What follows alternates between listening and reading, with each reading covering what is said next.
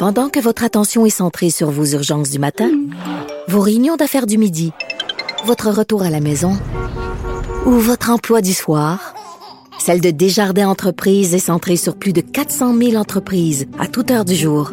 Grâce à notre connaissance des secteurs d'activité et à notre accompagnement spécialisé, nous aidons les entrepreneurs à relever chaque défi pour qu'ils puissent rester centrés sur ce qui compte, le développement de leur entreprise. Vous écoutez Avocat à la barre. Un gros procès qui se tient aux États-Unis. Euh, procès de George, ben pas de George Floyd, l'affaire George Floyd, euh, c'est le policier qui est accusé de, de, de l'avoir tué. Rappelez-vous de l'histoire troublante qui avait été filmée euh, le policier qui a le genou pendant à peu près euh, au-delà de six minutes, je crois, six ou huit minutes sur le cou de George Floyd. Euh, et il en décède. donc, accusation de meurtre très sévère aux États-Unis. Gros procès de société aussi. Il y avait eu des manifestations, évidemment. ça a choqué beaucoup de gens. Ça a relancé tout le, débat sur le, racisme. Même au début du procès, parce que c'est un gros procès, il a fallu sélectionner le jury. Euh, pas évident dans un procès comme ça médiatisé. Et au, début du procès, l'avocat de la famille ont même euh, mis un, avec la famille, ont mis un genou à terre pendant la, durée qu'on a euh, étouffé George Floyd et une durée interminable qui, qui, est très significatif pour ce genre de procès-là. on en parle avec Maître Jean-Pierre Rancourt. Bonjour. Bonjour à vous. Euh, donc, euh, gros procès. On, va décortiquer un peu ce qui se passe. Au départ, c'était la sélection du jury. Ça n'a pas dû être évident. Non, parce que ça fait tellement la manchette là-bas.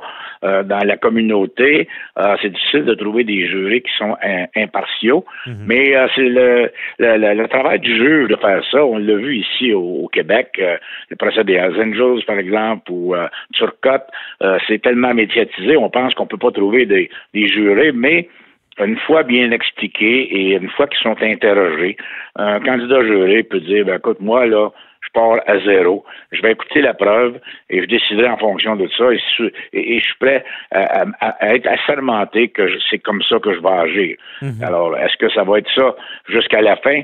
Euh, des fois, on en doute quand on fait des procès mais les jurés doivent être impartiaux, doivent juger uniquement sur la preuve et non pas sur les médias, ce qu'ils ont entendu avant euh, le, procès. Mais mettre en cause, ça ne veut pas dire que le, juré n'a euh, pas entendu parler de la cause. Ça, c'est quasiment impossible. C'est vraiment. C'est ça, c'est impossible. C'est ça. C'est vraiment qu'il n'y a pas de, préjugés. Là. Il, est impartial. Oui, absolument. Et c'est ça qui est difficile pour, euh, en tout cas pour les avocats de défense. Euh, j'en ai fait plusieurs, les procès médiatisés. Mhm. On ne sait jamais. C'est bien beau que le candidat juré dise au juge, oui, je comprends, je vais jurer uniquement sur la preuve et non pas ce que j'ai entendu. Je vais mettre ça de côté. Mais quand le procès débute, puis quand on est rendu euh, aux délibérations, est-ce qu'on a mis ça de côté réellement? On ne le sait pas parce que personne n'est dans la salle de délibération avec eux. OK. Et euh, on doit être des fois inquiet que les, jurés euh, s'informent euh, parce qu'ils n'ont pas le droit d'écouter les nouvelles. puis, non, pendant le procès, c'est sûr que ça va bien parce que là, ils n'ont pas le droit d'écouter les nouvelles, puis souvent, ils sont séquestrés à la fin du procès. Mais euh, et, même si, vous savez, avec l'électronique aujourd'hui, euh, les, nouvelles, on, les a dans, la seconde qui suit. Alors, est-ce que chez eux, le soir, les, jurés n'écoutent pas ça, sont portés à le faire? On se fie à leur bonne foi, mais euh, c'est pas évident. Parce que, mettre en cause, si on avait la preuve, que ce soit aux États-Unis ou au Canada, qu'un juré s'informe malgré sa, pas sa condition, mais sa, sa fonction, euh, ça serait assez pour avorter un procès ou? Ben, ça pourrait, ça dépend toujours de ce que on a comme preuve, mais euh, le juge aurait le choix soit de libérer ce, ce juré-là et de dire, ben, écoutez, vous allez rester chez vous, on va, on va continuer à 11, ou euh, avorter le procès, c'était tellement euh, important parce qu'il a contaminé ses collègues. OK. Parce que souvent, on prend des suppléants aussi. Il y a des jurés qui sont là au cas, justement, qu'il arrive quelque chose pour pas être obligé d'avorter. Euh, parce qu'aux États-Unis, c'est à peu près comme ici. Je pense qu'ils sont 14 jurés, là. Oui, ça dépend des États, ça dépend des procès, mais c'est un peu comme chez nous, oui. Mhm. Et euh, là, le, procès s'est amorcé. Euh, il y, a, toute une preuve à faire. on entend plusieurs témoins euh, qui ont vu l'événement. Qu'est-ce qu'ils viennent dire un peu? Oui. Moi, j'ai écouté pas mal toute la journée hier parce que c'est diffusé en direct mhm. à HLN, le, CNN. Alors, j'ai écouté ça. La première impression, c'est que quand on voit, parce que nous, ce qu'on a vu à date, c'est les dernières minutes. Hein, où euh, le Chauvin a le genou sur euh, Floyd. Mais avant ça, euh, on procède à une arrestation et l'individu ne veut pas se faire arrêter. Il résiste, il crie, il fait tous les temps. On, voit bien qu'il est sous l'influence de la drogue. Ah, Alors, c'est ce qu'on. Et, moi, quand je regarde les épisodes de A à Z, je me dis, ouais, c'est pas drôle pour les policiers de faire leur job dans un contexte comme ça, mais c'est sûr que ça, ça autorise pas un policier à tuer quelqu'un. Mais mhm. quand même, ça nous fait comprendre davantage euh, le travail des policiers qui est extrêmement difficile dans ça. Euh, on va arriver avec un verdict éventuellement. C'est les jurés qui vont décider. Mais là, la défense qu'ils font aujourd'hui, on a interrogé la, l'ex euh, copine de Floyd, qui était dans la boîte des témoins ce matin, qui révèle que bon, oui, c'est vrai, il prenait de la drogue, des opioïdes ensemble. Euh, c'est un gars qui prenait beaucoup de drogue, qui l'achetait de tel individu. Alors, la défense veut démontrer que au moment des événements, la, mort n'aurait pas, ne serait pas survenue si, par exemple, il n'avait pas été dans un état d'intoxication aussi importante. OK, la mort ne serait pas survenue. Parce que au procès, euh, au départ aux États-Unis, c'est le ministère public qui fait sa preuve. Oui, absolument, c'est ça, mais en contre-interrogatoire, la défense essaie de faire sortir, surtout ce matin avec euh, l'ex euh, ou copine, euh, on, a mis l'accent sur la drogue. Vous mhm. avez consommé de la drogue, lui en consommait beaucoup, etc. Et parce qu'on veut démontrer, quand on regarde les images qu'on a passées hier, euh, des caméras, des, policiers eux-mêmes, ils ont toute une caméra sur eux. À ce moment-là, il y a des, passants qui ont filmé.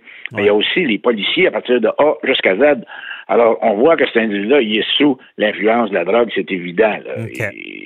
Alors, c'est un peu là où on va aller. C'est peut-être la seule défense qu'on a, si jamais ça passait. C'est ça. Donc, on voit apparaître dans le contre-interrogatoire un peu la ligne de défense qui, sera de dire euh, euh, le, décès n'est pas causé par le genou sur le cou, mais plus une consommation de drogue? Ben, les deux, les deux, par exemple, s'il n'y avait pas eu le genou au cou, ça pas décédé, mais euh, ce que la défense va plaider, je pense, c'est que s'il n'avait pas été dans cet état d'intoxication, le genou euh, au cou n'aurait pas causé la mort. C'est peut-être probablement là qu'on veut aller. Et c'est pour ça qu'on parle de, drogue et dans lequel état il était à ce moment-là. Alors, euh, on verra. Mais euh, je comprends. C'est sûr que oui, c'est sûr que quand on voit le policier à la fin, là, qui continue à, la pression de son genou, moi je me disais, ben, lâche-les, puis dis-lui, bon, maintenant on t'en a assez, là, faut que tu embarques dans le véhicule parce qu'on a essayé pendant des 15-20 minutes de l'embarquer dans le véhicule, puis il n'embarque pas. Mhm. Et il faut le forcer, puis tout ça. Alors, euh, donne-lui une dernière chance, et il commence à être faible, tu sais, avant de avant qu'il perde conscience. Et d'ailleurs, il y a des, témoins. Il y avait une femme qui était pompière là-bas, qui est là, qui dit Hey, lâchez-le, lâchez-le, laissez-moi regarder son pouls. Et, il ne plus, là. Et euh, on, les policiers veulent pas, là. Alors ça, à ce moment-là, ça va être déterminant, à mon avis, pour les jurés on aurait dû arrêter euh, à ce moment-là et lui permettre d'entrer dans le véhicule parce que là, il bougeait quasiment plus. Oui. Ouais. Et dans le fond, ce qu'on veut dire du côté de la défense, c'est un peu euh, euh, qu'il y, a une technique policière qui, avait, qui a été utilisée et que si c'était pas de la drogue, euh, il ne serait pas décédé. Absolument. C'est là qu'on va, je pense. OK. Et des fois, au Canada, on entend ça, la, théorie du crâne fragile, qu'on prend la victime dans l'état qu'elle est. Est-ce que, est que ça peut jouer contre le policier, disant, bon, oui, il y avait de la drogue, mais à quelque part, vous aviez pas... il fallait le prendre comme il était, là? Est-ce que ça joue? Oui, c'est ça. Étant donné sa condition, vous le saviez qu'il y avait une condition euh, euh, importante au niveau de la drogue. Mhm. Alors, vous deviez prendre des précautions pour ne pas le, maganer, pour ne pas que, ça soit que ça empire sa condition. Alors oui, ça va jouer ça aussi. Mhm. Mais euh, c'est sûr que je vais pouvoir attendre, mais si jamais ce policier-là était acquitté, la ville de Minneapolis là, serait à feu et à sang, je pense, parce que ouais, c'est terrible. Il y a eu tellement de manifestations au début, puis on sait que c'est une ville à majorité noire. Alors, c'est évident qu'on s'attend à un verdict de culpabilité. S'il est déclaré non coupable, ça va être des émeutes. Oui. Et là, la difficulté, c'est que les, jurés ne doivent pas prendre ça en considération. Sinon, euh, Absolument. la justice. Ils ne peuvent pas. Ouais. Mais, mais ils ne sont pas fous, les jurés. Ils ont vu ce qui s'est passé avant au niveau des émeutes. Et là, euh, ils, vont être dans, dans leur petit soulier d'arriver avec un verdict de non coupable à la fin en disant écoute, il va y avoir une révolution là, dans la ville si on fait ça. Ah, c'est sûr que ça va jouer. Même si le juge leur dit de ne pas prendre ça en considération, qu'ils ne doivent pas, ils doivent juger uniquement en fonction de la preuve, puis être convaincus hors de tout doute raisonnable. C'est le même principe qu'au Canada hors de tout raisonnable que le geste posé, le, policier voulait la mort de cet individu-là. Mhm. oui, c'est vraiment euh, c'est délicat, comme on peut dire. Et euh, au Canada, les le jury, les jurés ne sont pas obligés d'expliquer de, euh, pourquoi leur décision. Est-ce que c'est comme ça aux États-Unis aussi? Que un peu comme ça, mais à la différence qu'il y a souvent, et, presque tout le temps dans des cas comme ça, une conférence de presse où le président ou la présidente du jury donne certaines explications après. Est-ce que ça va être le cas? Euh, je ne sais pas. Mais nous autres, au Canada, les jurés ne peuvent pas parler aux médias à personne des délibérations. Aux mhm. États-Unis, dans certains États et concernant certains procès, oui, on peut, euh, ils peuvent s'exprimer après le procès.